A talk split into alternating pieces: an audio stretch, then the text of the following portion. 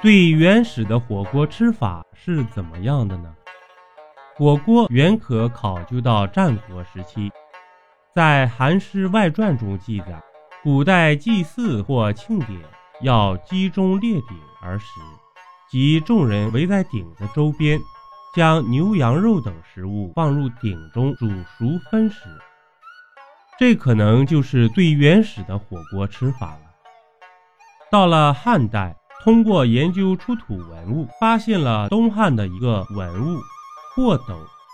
随后在发掘海昏侯墓时，随葬品中发现了火锅炉，证明了西汉时代火锅已经出现。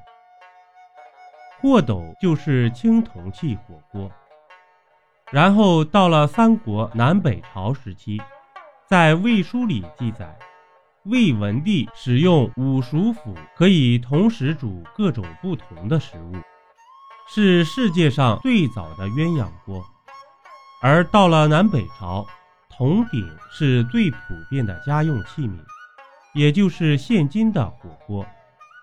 到了唐宋时期，关于火锅记载就更为详尽了。唐朝白居易在《问刘十九》的诗中说。绿蚁新醅酒，红泥小火炉。晚来天欲雪，能饮一杯无？就惟妙惟肖地描述了当时吃火锅的场景。而在北宋时期，吃火锅蔚然成风。著名的学者林洪在《山家清供》里记载宋代火锅的做法。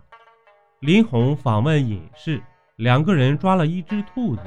几个人在桌上放了生炭的小火炉，炉上架了个汤锅，把兔肉切成薄片，用酒、酱、椒做成调味汁。等汤开了以后，夹着肉片在汤中涮熟，蘸着调味料吃。利用这样涮熟的吃法，林红吃了觉得如此的吃法甚为鲜美。且能在大雪纷飞之寒冬中，与三五好友团聚一堂，谈笑风生，随性取食，非常的愉悦，因而为这样一种吃法取了个“锅侠贡”的美名。后来到了清朝时期，火锅故事中最负盛名的便是乾隆皇帝举办的千叟宴了。乾隆甚喜欢火锅，大宴四方。据说千叟宴上同时吃火锅的人达到了五千人，单单火锅便有一千五百个之多。盛席之上，言笑晏晏，是火锅的魅力，更是大国的气度啊！现如今，火锅同样是很受欢迎的，在美食行业中占据了极其重要的地位。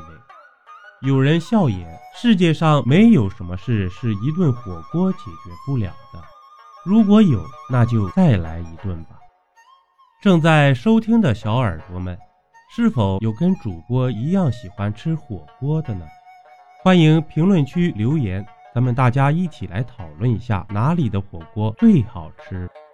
主播新专辑《民间故事一箩筐》，筐筐不一样，正式上线。欢迎您收听订阅。本集播讲完毕，点个关注，订阅一下哦，下集我们不见不散。